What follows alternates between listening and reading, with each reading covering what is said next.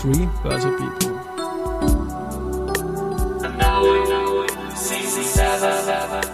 And now in season 7, presented by Fruits.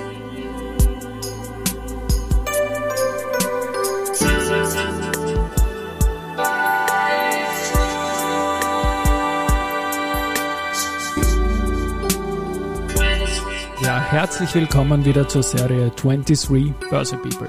Und diese Season 7 der Werdegang und Personality Folgen ist presented by Fruits, der digitalen Vermögensverwaltung aus Österreich. Mein Name ist Christian Drastil, ich bin der Host dieses Podcasts und mein 20. Gast in Season 7 ist der René Berger, Managing Partner von Next March und Board Member Mercedes Formel 1. Seit 25 Jahren investiert er mit seinem Kumpel Toto Wolf. Servus René und herzlich willkommen bei mir im Studio. Hallo Christian, servus. Servus. Ich freue mich, dass du da bist. Wir kennen uns gefühlt ewig.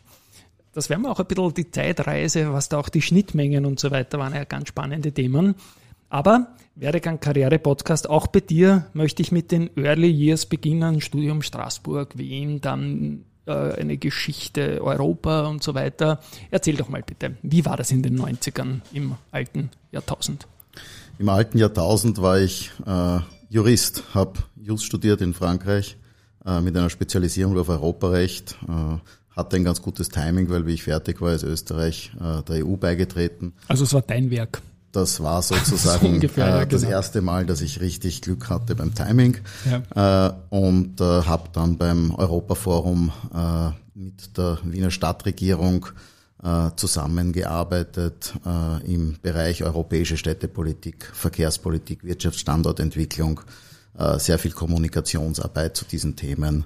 Äh, das war sozusagen dieser, dieser erste Einstieg ins Berufsleben, politiknahe mit Leuten wie dem Michael Häupl, der Brigitte Ederer, äh, dem Bernhard Görg. War eine sehr, sehr spannende Zeit für den jungen Mann, der ich damals war. Kann ich mir vorstellen und schadet sicherlich in gar keinem Fall. Ich habe einleitend erwähnt, dass du seit 25 Jahren mit Christian Wolf, Toto Wolf genannt, gemeinsam investiert. Kennen tust ihn schon viel länger, nämlich seit eurer Schulzeit. Und Ende der 90er, so 98, 99, habt ihr euch dann auch beruflich zusammengerottet. Aber bitte auch da eigene Worte, wie das dann losgegangen ist mit euch beiden. Ja, am Europaforum äh habe ich 96 angefangen und 99 äh, dann äh, ein längeres Gespräch mit dem Toto geführt, äh, der mich sozusagen abgeworben hat in aller Freundschaft äh, und äh, mir angeboten hat, ihn zu joinen bei der March 15, die zu dem Zeitpunkt äh, noch Peter Pan Unternehmensbeteiligung ah, ja, genau, hat. ich kann mich erinnern. Ja. Äh, dabei war auch der Alex Grünwald. Mhm und äh, auch er war mit uns in der Schule. Das war sozusagen eine Reunion äh, von ein paar guten Schulfreunden, mhm. die im Berufsleben etwas auf die Beine stellen wollten. Einen kleinen Sidestep machen. Toto war ja auch eine Supergroup, eigentlich musikalisch, ne? aber das hat damit nichts zu tun. Und du kannst dich auch noch erinnern, wie der große Hit von Toto hieß? Hold the Line oder Rosanna oder, oder Africa? Genau, Africa. Africa. Den ja, ja. ich gemeint. Ja. Okay, ja. Und äh, wir waren damals sozusagen die Ersten, die äh, im Bereich der Frühphasenfinanzierung äh, in Österreich sowas wie einen Incubator gestartet haben mit March genau. 15 und mhm. haben da einige ganz gute Unternehmen gefunden. Das einzige Problem damals war, dass wir eigentlich kein Geld hatten. Äh, das heißt, wir haben den Unternehmen äh, Anteile äh, für Beratung, Equity for Consulting, wie das mhm. auf äh, Englisch quasi genannt wird, äh, angeboten und äh, haben auf diesem Weg ein Portfolio von acht sehr, sehr guten Unternehmen zusammenbekommen, äh, für die wir wenig gezahlt hatten. Und äh, 99, 2000, kannst du dich sicher erinnern, war die High Time, genau. äh, die allerdings Anfang 2000 dann auch schon mit dem äh, Platzen der Blase wieder vorbei war. Das war eine in jeder Hinsicht schnelle Zeit. Damals haben wir uns auch kennengelernt natürlich. Da, da waren Cases wie SMS, AT, Süßis, Solve Direct und vor allem die Jovuda auch an die Wiener Börse dann. Äh, war eins der ersten auch, glaube ich. Da habt ihr auch gemeinsam mit Oliver was gemacht, Oliver Holle. Spannende, spannende, gute Zeit damals. Äh, March 15 möchte ich noch kurz herleiten. Die Iden des März, aber es sind noch ein paar andere Dinge an diesem 15. März, glaube ich, gewesen, oder? An diesem 15. März, das war die Geschichte, die wir damals auch erzählt haben und sie ist nicht falsch sie war allerdings wahrscheinlich nicht ausschlaggebend für den Namen. Äh, am 15. März wurde das erste Internetdomain, erste .com eingetragen. Genau, Am 15. März ja. ist auch äh, Columbus angeblich aus Amerika zurückgekommen und hatte eine neue Welt entdeckt. Mhm. Äh, wir haben gefunden, dass beide Geschichten sehr gut zu dem passen, was wir dort vorhatten. Und in diesem Sinn äh, haben wir den eingängigen Namen March 15 gewählt. Ja, guter Name. Ich kann mich erinnern, da habe ich sogar noch ein T-Shirt davon. So ein blaues mit weißer Schrift drauf, mit dem bin ich immer gern gelaufen und habe auch ein paar Sachen gewonnen damals. Deswegen gute Memories auch dazu. Du hast es erwähnt, die Investmentwelt hat sich verändert. Ähm, die Geschichte, die mit dem neuen Markt auch in Europa losgegangen ist und auch nach Österreich übergestrahlt ist, war dann vorbei. Ähm, du bist trotzdem im Markt geblieben. Der Toto hat sich ein bisschen umorientiert, zu dem kommen wir bald wieder in ein paar Minuten. Aber jetzt bleiben wir mal bei dir und kommen zur AT&S, ein ganz spannendes Unternehmen. Damals am neuen Markt gestartet in Deutschland. Androsch wollte nicht nach Wien kommen, war eine große Geschichte und so weiter. Und du bist 2003 dazu gestoßen, weil das ist auch ein, ein Kumpel irgendwie im Spiel, Stichwort Harald Sommerer. Ja, aber bei der Harald Sommerer war zu dem Zeitpunkt nicht wirklich ein Kumpel. Okay. Der Harald Sommerer war eine mögliche Personalie zu Zeiten der March 15, das wissen okay. nur die allerwenigsten. Weil ich wusste es ist seit hatten, jetzt. Er wäre fast unser CFO geworden bei der okay. March 15. Mhm. Äh, hat hat aber AG leicht oder was? Oder, oder CFO-Position halt in die Richtung? CFO-Position ja. und wir hatten die Anmeldung am neuen Markt schon fertig. Wow. Äh, nur dann ist die Blase geplatzt und mhm. wir haben diesen IPO nicht mehr durchgezogen. Aber damals hätte uns natürlich der Harald Sommerer als CFO, als Erfahrener bereits zu diesem Zeitpunkt äh, sehr gut reingepasst, aber mhm. das Angebot, das eben äh, der Willi Dörflinger und äh, der Hannes Androsch gemacht haben, war zu gut und deswegen mhm. ist er dann auch nicht zu uns gekommen. Aber wir kannten ihn. Mhm. Und er war CFO, Finanzvorstand bei der AT&S. Genau, er war zu ja. dem Zeitpunkt CFO bei der AT&S und hat einen Investor Relations Manager gesucht. Und äh, hat den Toto dafür angerufen, äh, ob er jemanden kennt. Und der Toto hat ihm gesagt, nein, er kennt niemanden, aber er soll doch mal mit mir sprechen, mhm. weil vielleicht fällt mir jemand ein, weil ich mhm. habe ein bisschen hineingeschnuppert gehabt in diese Investor Relations Welt äh, bei der Joe Wood äh, ja. zum Zeitpunkt des IPOs. Ich habe dort mhm. nicht Investor Relations dann gemacht, aber äh, es war sozusagen ein erster Schritt in diese Richtung. Und äh, ja, so bin ich dann am Tisch mit dem Harald Sommerer gesessen und das war dann auch schon die erste Bewerbungsrunde, äh, bevor ich dann mit dem Herrn Dörflinger auch noch am Tisch saß mhm. Äh, und dann noch eine Runde und plötzlich war ich Investor Relations Chef der AT&S, was mich sehr interessiert hat, mhm. Äh, wo ich ein bisschen ins kalte Wasser gesprungen bin, aber der Harald Sommerer als hervorragender Finanzer war immer ein sehr, sehr guter Support und ich habe wahnsinnig viel gelernt in dieser Zeit und es hat mir viel, viel Spaß gemacht. Und das ist offenbar auch sehr erfolgreich gelaufen. Also nicht nur vom Kurs, die AT&S hat sich gut entwickelt, ist dann nach und nach auch näher an den österreichischen Kapitalmarkt gerückt. Und ich glaube auch, in, war das noch in deiner Ära, das Wien Erstlisting? War kurz danach, glaube ich, gell? 2007 danach, oder so, ja. glaube ich, war das dann, ja. Aber du bist 2006 Damals gab es ja den neuen Markt schon nicht mehr und die AT&S war im TechDAX gelistet. Genau. High ranked irgendwie bist du zum besten IR-Manager im TechDAX gewählt worden und das als Österreicher. Freut man sich auch, oder? Nimmt man mit. Das hat mich sehr gefreut, weil ja. äh, dieses Voting war von äh, den äh, Kapital, glaube ich, oder? Das war von Kapital ja. und die Befragten waren auf der einen Seite die Fondsmanager und auf der anderen Seite die Analysten der Banken, die ein Coverage der AT&S hatten. Mhm. Und das waren ja eigentlich meine Ansprechpartner beziehungsweise Kunden sozusagen. Das waren die Leute, um die ich mich kümmern musste. Und dieses Dankeschön sozusagen von meinen äh, Ansprechpartnern, dass sie die Arbeit mit mir so nett gefunden haben, dass sie da für mich dann gestimmt haben, war natürlich sehr, sehr schön. Ja, ist auch für einen Österreicher in diesem damals immer noch sehr, sehr großen Technologiemarkt in Deutschland eine schöne Geschichte geworden. Mittlerweile die AT&S in Österreich angekommen, was mich sehr, sehr, sehr freut. Ähm, ja, und angekommen ist auch nach und nach dein Kumpel, der Toto, im Rennsport nicht nur als Rallyefahrer aktiv, da wir noch einmal ausgezeichnet, hast du entgegengenommen, danke dafür, äh, sondern auch als Manager mit ganz, ganz, ganz großen Plänen und Freunde seid ja immer blieben, aber das berufliche Reconnecting ist dann Mitte der Nullerjahre 2006, 2007, glaube ich, passiert. Ne?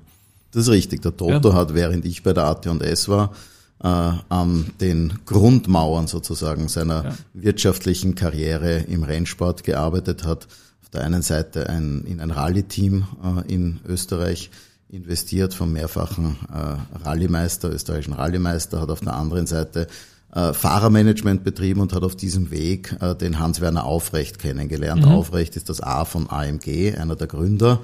Äh, und die HWA äh, war sozusagen eine Abspaltung von der AMG, die an Mercedes verkauft worden ist.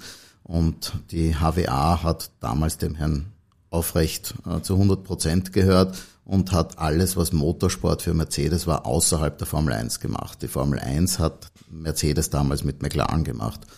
Und äh, der Toto hat ihn kennengelernt, weil er äh, einen jungen franco-kanadischen äh, Rennfahrer, den Bruno Spengler, in die DTM bringen wollte. Und mhm. der Hans-Werner Aufrecht hat ihm dann angeboten, einen Anteil an der HWA zu übernehmen. Und das ist auch das Projekt gewesen, mit dem äh, ich dann wieder mit Toto begonnen habe, zusammenzuarbeiten. Das war 2007 äh, beim Börsegang der HWA in Frankfurt. Genau, an den kann ich mich noch erinnern, an den Börsegang. Und es ist ja dann spannend weitergegangen und ich nutze die Chance, dich jetzt hier zu haben und auch ein bisschen wirtschaftliche Geschichte dieses Rennstalls mit den Brands und McLaren, später Mercedes, wie sich das weiterentwickelt hat. Sportlich kommen wir natürlich auch zu einer sensationellen Ära dann später mal. Aber es hat ja auch bei Williams dann ein IPO gegeben, ein paar Jahre später, ich glaube 2011 war das dann. Ja, wir haben äh, 2009 die Gelegenheit bekommen, äh, beim äh, Rennstall Williams Grand Prix uns zu beteiligen. Frank Williams kennt, mhm. glaube ich, Legende jeder, pur, ne? Seine Legende. Ja. Äh, und der hat äh, 2006 oder 2007 äh, seinen Hauptsponsor und Motorenlieferanten gleichzeitig verloren, weil er nämlich äh, seine Firma Williams nicht an BMW verkaufen wollte. Die sind mit dem Motor und dem Hauptsponsor zu einem anderen Rennstall gegangen und äh, dem Frank Williams äh, ist eigentlich jetzt nicht sehr, sehr viel anderes übrig geblieben, als seinen Privatflieger zu verkaufen, was beim Reisen für einen Mann, der im Rollstuhl saß, äh, eine sehr, sehr äh, wichtige Entscheidung war. Aber mit diesem Geld konnte er einen Windkanal wieder finanzieren. Mhm. Nur wollte er nie wieder in so eine Situation kommen. Und sein Ziel war, unabhängig von Automobilherstellern zu sein. Und da er mitbekommen hat, dass wir die HWA an die Börse gebracht haben, war das für ihn eine interessante Option für den Fall, dass er es braucht, relativ rasch äh, Kapitalerhöhungen machen zu können mhm. und mit diesem Brand Williams äh, sozusagen die Unabhängigkeit äh, von anderen Akteuren in der Formel 1. Äh, also er hat die Finanzierungsskills von euch jungen Leuten aus Österreich erkannt irgendwie und dass da was weitergegangen ist rundherum und schön. Richtig und wir haben 2009 haben wir uns beteiligt, 2011 äh, dann diesen IPO äh, durchgeführt äh, und äh, waren dann 15 Prozent Eigentümer von Williams und der Toto war Non-Executive Director im Board von Williams Grand Prix. Mhm. Und von Williams zu Mercedes, Namen wie Lewis Hamilton hat er das begleitet irgendwie, aber Niki Lauda, wie reiht sich das alles ein, René? Also das reiht sich so ein, dass wir äh, großes Glück hatten. Der Toto ist sehr oft jemand gewesen, der zum richtigen Zeitpunkt am richtigen Ort war. Musst aber auch mal schaffen, auch als Mittelstürmer im Strafraum im Fußball. Ne? Absolut, es ja. ist auch kein Zufall, dass er dort genau. immer steht, wo er steht. Äh, und bei Williams ist äh, im Jahr 2012 was äh, relativ Unerwartetes passiert, nämlich dass in Barcelona der Pastor Maldonado mhm. den Grand Prix gewonnen hat. Und in diesem gleichen zweiten Halbjahr hat Mercedes damals unter der Führung von Norbert Haug und Ross Brown äh, im zweiten Halbjahr keinen oder so gut wie keinen Punkt in der Weltmeisterschaft gemacht, äh, woraufhin die äh, Vorstände von Mercedes an den Toto herangetreten sind und ihn gefragt haben, wie das denn möglich sei und ob er sich das alles einmal anschauen könnte. Äh, wir waren ja sozusagen Teil der Mercedes-Familie über die HWA-Beteiligung, die ja mhm. eine verlängerte Werkbank am Ende des Tages von Mercedes war. Und äh, der Toto hat sich das alles angeschaut und hat ihnen gesagt, ihr habt mehr oder weniger das gleiche Budget wie wir bei Williams. Unser Ziel ist es, Fünfter oder Vierter zu werden. Euer Ziel ist es, Weltmeister zu werden. Da passt was nicht zusammen. Und daraufhin haben ihm der Dieter Zetsche und der Wolfgang Bernhard angeboten, äh, das Management zu übernehmen. Mhm. Und äh, er hat gesagt, sehr gerne äh, kann er sich das überlegen, aber nur, wenn es die Möglichkeit gibt, auch äh, eine Beteiligung an dem Unternehmen zu erlangen. Zu dem Zeitpunkt war gerade der Niki Lauda äh, President of the Board vom Formel 1 Team geworden auf mhm. einem Ticket von Mercedes. Und ich mache es jetzt kurz, der Niki hat dann 10% übernommen, wir haben ja. 30% übernommen und sind seitdem beteiligt am Formel 1 Team. Äh, mhm. Das erste Jahr sozusagen war 2013, das waren noch die alten Motoren. Äh, nichtsdestotrotz sind wir sogar 2013 äh, schon Zweiter hinter Red Bull geworden, die zu dem Zeitpunkt ein absoluter Seriensieger waren. Noch der Vettel damals, ne? Das war noch ja. der Vettel, sehr richtig. Und das Ganze unter der Doppelführung vom Toto und vom Ross Brown, der ja ein mhm. absolut genialer Techniker war, der dieses Stimmt, Auto der auch entwickelt als hat. der Techniker eigentlich genau. seiner Ära. Ja. ja, und dann hat der Ross Brown das Unternehmen verlassen und der Toto hat die Rolle des Team Principal und des CEO äh, in Personalunion äh, übernommen. Äh, ich selber äh, auf der nicht operativen Seite als äh, Non-Executive Director äh, im Board des Unternehmens sozusagen für die Interessen äh, als Shareholder äh, verantwortlich. Und äh, der Toto hat dort mit seinem ganzen Team, weil man muss schon wissen, dass äh, allein in, in Brackley 1300 Leute arbeiten und mhm. noch einmal ungefähr 1000 äh, im Motorenwerk von, von Mercedes. Das heißt, Wahnsinn, das ist schon ganz schön ja. viel. Äh, und dieses Team äh, hat achtmal hintereinander die Konstrukteursmeisterschaft mhm. gewonnen. Äh, und siebenmal die Fahrer-WM mit einem Fahrer, ne? Also letztendlich der Alltime Favorite geworden ist überhaupt jetzt, ne? Und der beste aller Zeiten. Das ist, ja, also mit uns gemeinsam hat der Louis sechsmal gewonnen. Ja. Äh, einmal hat er es vorher mit McLaren gewonnen mhm. und der eine, der da fehlt, ist der Nico Rosberg, ah, der, der 2016 Rosberg hat dazwischen einmal gewonnen. gewonnen. Das war's, genau. Ja. Stimmt. Es hat irgendwie gestimmt, aber war trotzdem falsch, was ich gesagt habe. Gut, du bist ja auch über den Anteil vom, vom Toto, wenn ich das jetzt vereinfachend sagen kann, auch beteiligt an dem tollen Unternehmen, oder? Du Wir selbst sind gemeinsam ja, genau. äh, Shareholder, wobei er den natürlich weitaus größeren Anteil hat. Ja, ich würde äh, trotzdem tauschen mit. Ja, also das passt schon. Es ist eine. Es ist, es ist eine, wunderbar, aber Fakt ist, sie wollten den Toto und nicht mich, um das Team zu führen und deswegen spiegelt das ja auch die Realität ganz ja, gut der Toto wieder, braucht wieder dich, um der Toto zu sein, der er ist. Das passt alles schon relativ gut. Ähm, aus heutiger Sicht, da möchte ich noch kurz dabei bleiben. Jetzt, ähm, Ineos ist dann nämlich an Niki Lauda Anteile ein bisschen, oder? Eingestiegen. Äh, Kennen wir ja vom Kipchoge in Wien. Ineos hat sehr stark in Sportmarketing investiert. Ist an ja. sich eine, eine Biocam-Firma aus England, mhm. die dem äh, Sir Jim Radcliffe gehört die unter anderem eben diesen, diesen Marathon-Weltrekord in Österreich gemacht haben. Die machen aber auch das America's Cup-Team von ja. England. Äh, denen Radfahren gehört, sind sehr Radfahren, aktiv. Radfahren, sehr richtig. Ja. Das ehemalige Team vom Armstrong haben sie gekauft. Ja. Äh, sie haben auch Fußballclubs, unter anderem äh, der Fußballclub von Nizza gehört ihnen, ich glaube auch einer in der Schweiz. Äh, und sie bauen mittlerweile auch ein Auto, nämlich den Ineos Grenadier. Das ist ein, äh, ein Geländewagen mhm. und die haben sich 2021 äh, mit einem Drittel am Formel 1 Team von Mercedes beteiligt. Sie waren vorher schon zwei Jahre lang äh, Sponsoren äh, mhm. vom Team und am Ende des Tages kann man schon sagen, dass die 10 Prozent vom Niki bei ihnen sozusagen gelandet sind, aber mit dem Umweg über Mercedes. Also jetzt kann man sagen, Ineos, Mercedes und ihr als starke Stake- und Shareholder dort, oder? Genau, das ist derzeit ja. die Struktur. Jedes mhm. äh, der genannten oder jeder der genannten hält sozusagen ein Drittel. Mhm. Und das ist für die jetzige Zeit einmal eine sehr gute, äh, sehr gute Shareholder-Struktur. Und ja. äh, läuft alles äh, wieder jetzt in die richtige Richtung. Jetzt spiele ich da ein bisschen die Zeitschiene noch rein. Wir nehmen auf zwei Tage oder drei Tage vor dem Österreich Grand Prix und senden danach. Äh, in den vergangenen Jahren war wieder Red Bull sportlich vorne. Der Toto hat heute, also am Donnerstag vor dem Rennen in einer Tageszeitung auch gesagt, es ist wie bei den Aktienkursen, manchmal ist die Aktie zu billig, manchmal ist sie zu teuer. Momentan glaubt er, dass da sportlich wieder weit mehr drauf ist, was das Auto betrifft und, und auch die kompetitive Situation gegen Red Bull, als es momentan vielleicht jetzt der WM-Stand noch zeigt. Wie ist da deine Meinung dazu? Im Prinzip muss man sagen, dass unsere äh, Schwierigkeiten mit Red Bull mitzuhalten haben im letzten Jahr begonnen mit der großen Regeländerung, wo wir mhm. dieses Bouncing hatten oder Purpoising.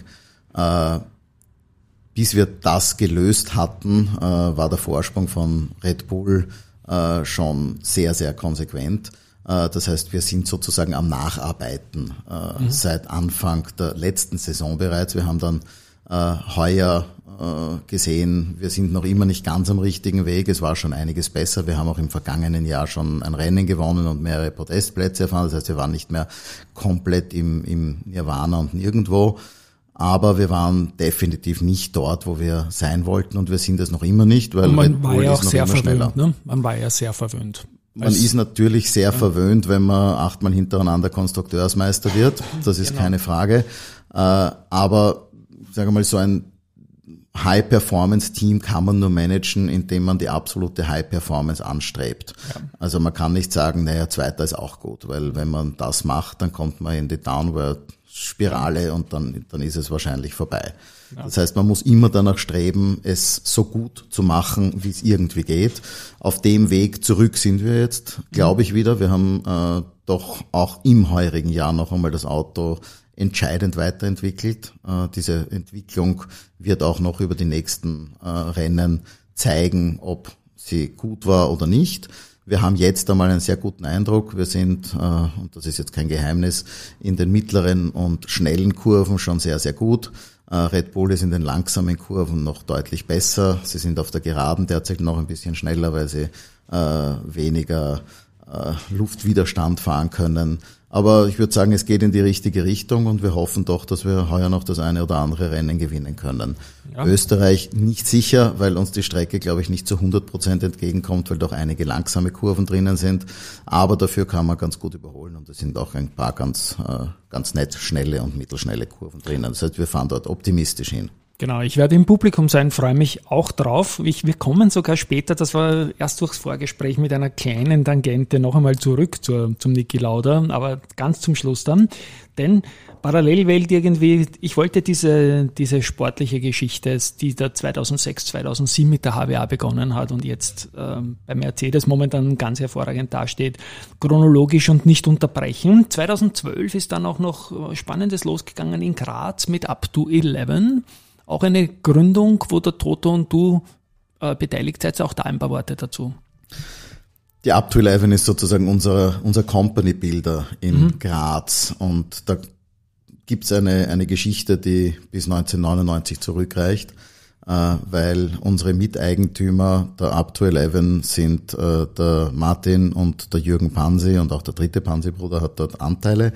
Äh, und der Jürgen Pansy war einer der allerersten bei SMS.at. Mhm. Äh, und hat über die Zeit immer die SMS.at äh, als Geschäftsführer vertreten, egal wem sie gehört hat, weil die wurde ja mehrmals verkauft. Dann hat der etwas jüngere Bruder Martin Pansi das übernommen, der Jürgen war aber auch noch dort und das Unternehmen hat dann einer italienischen Gruppe namens Bongiorno gehört. Mhm. Bongiorno selber wurde an Entity Docomo verkauft. Und diese Firma, die da in äh, Graz äh, Massen-SMS beziehungsweise die ganzen Bank-TAN-SMS und Unwetter-SMS und was es da alles gab oder noch immer gibt, äh, verschickt hat, äh, die hat dort überhaupt nicht hineingepasst in denen ihr ganzes System. Äh, und äh, es gab die Möglichkeit, einen Management-Buyout zu machen. Und der Jürgen und der Martin Pansi haben den Tod und mich gefragt, ob wir das unterstützen würden. Und so sind wir Gesellschafter von der SMS.at wieder geworden mhm. und haben uns gedacht, mit den Gewinnen, die das Unternehmen macht, könnte man junge Startups finanzieren. Mhm. Äh, haben eineinhalb Jahre geschaut, was es am Markt gibt, haben nichts gefunden, was wir wirklich selber dann finanzieren wollten und haben dann beschlossen, dann entwickeln wir eben selber was und haben innerhalb der Up to 11 äh, zwei Unternehmen selbst entwickelt. Das eine ist die Nuki, das mhm. ist ein Hersteller für Smart Locks. Äh, ist in man viel und ist, glaube ich, super unterwegs oder vom Wachstum her gewaltig. Ist, ne? ist ganz toll ja. unterwegs, ja. Äh, und äh, das zweite ist die InstaHelp, eine psychologische Online-Beratungsplattform, mhm. die auch sehr, sehr gut unterwegs ist, im Dachraum auch Marktführer. Und wir sind sehr, sehr stolz auf diese, diese beiden Unternehmen äh, und ja, versuchen mit diesen Unternehmen was Langfristiges auf die Beine zu stellen. Mhm. Und es scheint bei beiden gut aufzugehen, weil beide sind Break-Even mhm. und wachsen nach wie vor sehr, sehr stark zwischen 60 und 100 Prozent. Mhm. Instahelp kann ich mich erinnern, war, glaube ich, unser letzter Interviewkontakt, den wir gehabt haben. Da war auch noch der Florian Gschwandner dabei und da durfte ich den Florian und dich zu Instahelp da interviewen. Und ihr habt auch irgendwann, hast du, glaube ich, gesagt, in einem anderen Medium, wir versuchen ein Portfolio, ein sinnvolles Portfolio als Unternehmen aufzubauen, bei denen wir auch verstehen, was die da so tun. Und das tut ja bei Instahelp und Nuki. Die beiden passen ja jetzt eigentlich nicht ganz zusammen von der Branche, oder? Das ist, ist das auch irgendwie, weil euch die Idee so taugt oder ähm, wie geht's ja davor? Im Prinzip, auch wenn man es auf den ersten Blick nicht sieht, haben ja. diese beiden Unternehmen natürlich schon etwas, was sie vereint, äh, nämlich äh, die Kommunikationsplattform. Äh, mhm. Es ist beides aus dem Know-how der SMS.at und der UCP im okay. Prinzip geboren. Mhm. Äh, in einem Unternehmen äh, wird die Möglichkeit der Kommunikation über das Mobiltelefon äh, dazu verwendet, äh, Türen aufzusperren, vereinfacht gesagt, ob das aus unmittelbarer Nähe über Bluetooth ist oder aus größerer Distanz über die Plattform. Das ist die Nuki, äh, werden wir beide verlinken Nuki, dann, ja. Richtig. Genau. Und auf der anderen Seite ist auch äh, die InstaHelp nichts anderes äh, als eine äh, Online-Plattform. Wir hatten ein Unternehmen oder eine, eine Plattform eigentlich äh, bei SMS.at, als wir dort wieder eingestiegen sind, die hieß MySMS mhm. und konnte im Prinzip 2011 all das, äh, was heute andere Kommunikationsplattformen können, nämlich äh, Multi-Device-Zugriff äh, beziehungsweise Ende zu Ende verschlüsselt äh, über das Handy kommunizieren. Und diese Plattform, die existent war bereits, die auch nach wie vor existiert, haben wir einfach weiterentwickelt mit Voice und Videochat mhm. und haben daraus eine äh, umfassende Kommunikationsplattform gemacht, für die man äh, dann entschieden hat, um, uns liegt am Herzen die mentale und psychische Gesundheit.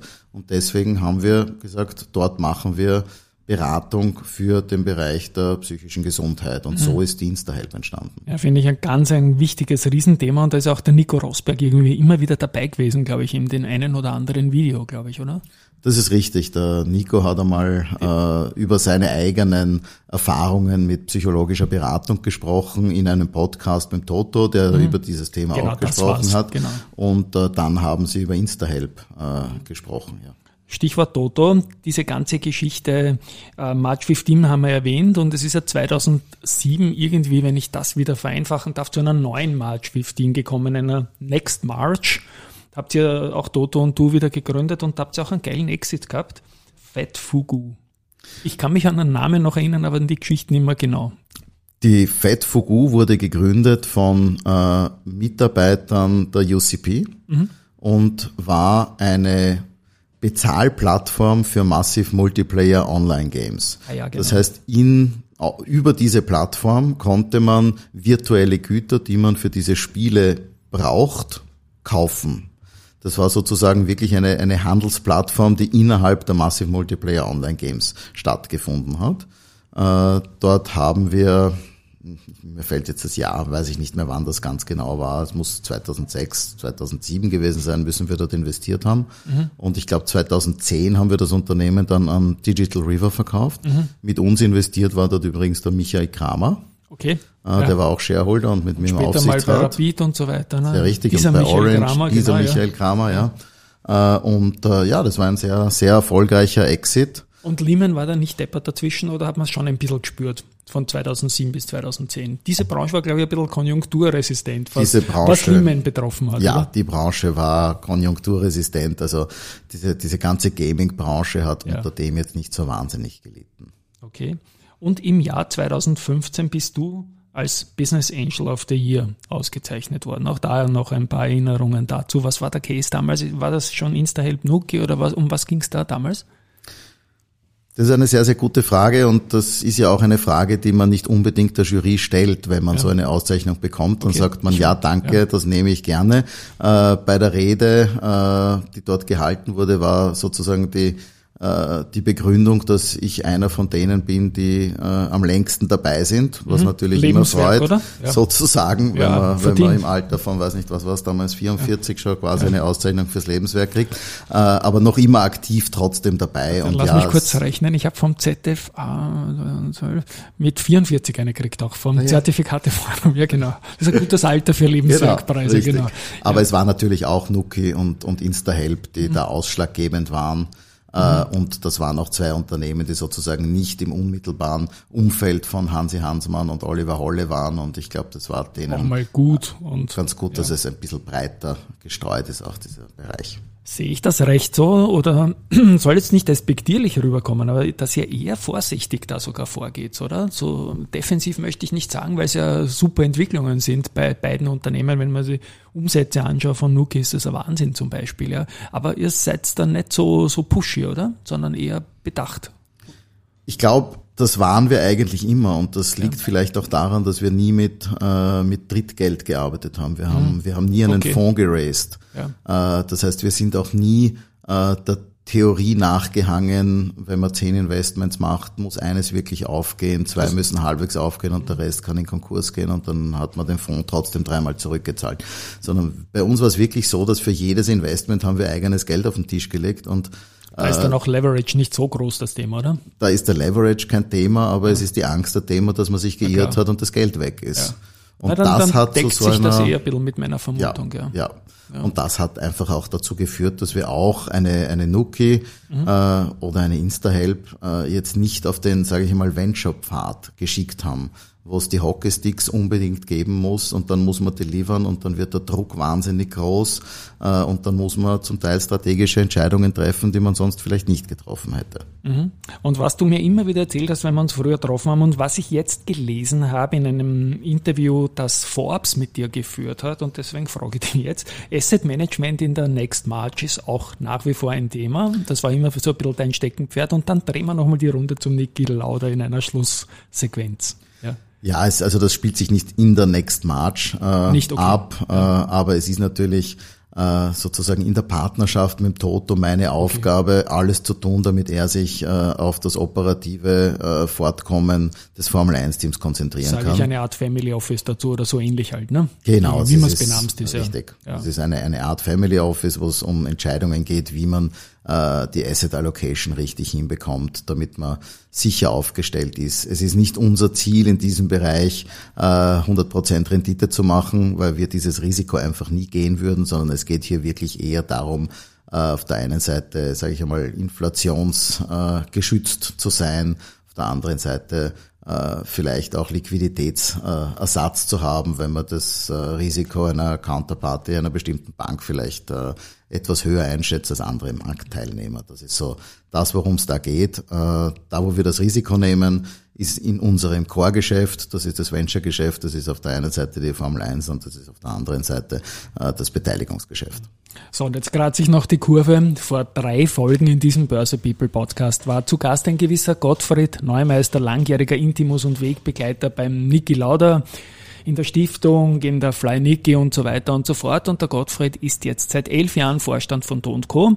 Und ich habe dich, René, gefragt im Vorgespräch, ob im Asset Management auch eine österreichische Aktie vorkommt. Und du sagtest zum Beispiel die Do Co beste österreichische Aktie der letzten 25 Jahre, durfte ich in Gottfried am Pokal geben und freue mich, dass sich da irgendwie der Kreis schließt auch irgendwie. Es Was gefällt dir an dem Unternehmen? Es ist nicht unter anderem Don Co., sondern ich glaube, es ist derzeit auch der einzige ja. äh, österreichische Wert, den wir im Portfolio haben. Den spürst du auch über die Formel 1 irgendwie, ne? Genau. Irgendwie, den siehst du, du warst wieder Arbeit und ja. Genau, wir, wir, wir kennen sie natürlich äh, sehr, sehr lange. Wir gehen alle schon lange in die Restaurants vom, vom Attila Dokutan mhm. äh, in Wien.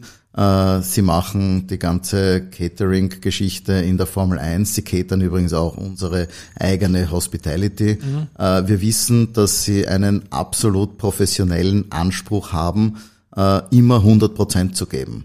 Genau. Für ganz, ganz viele Leute, 1000 Leute in Kitzbühel am Hanekamm muss es genauso schmecken, wie wenn es im Haubenlokal genau. im ersten Bezirk ist.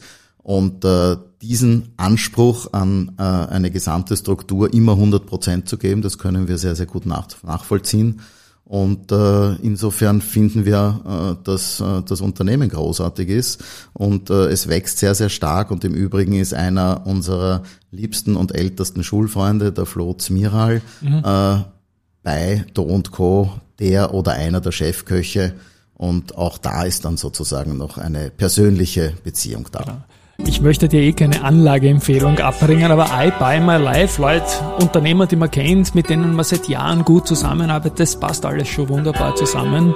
Lieber René, das Sportliche wissen wir dann, wenn es gesendet wird, wissen wir jetzt noch nicht, wie es aufgenommen äh, wurde. Es war mir ein Volksfest, es war mir ein Highlight, dass du da warst und dass wir das auch einmal auf Audio besprochen haben, was wir eh schon öfters äh, skizziert haben im Print und anderen Medien. An euch da draußen, tschüss und äh, ich ja, hoffe, es wird euch genauso getaugt haben, wie mir ein bisschen eine Geschichtsstunde zur Formel 1 auch zu kriegen. Ciao mal von meiner Seite. Herzlichen Dank für die Einladung und äh, halten wir die Daumen für Spielberg. Genau. Tschüss und Baba.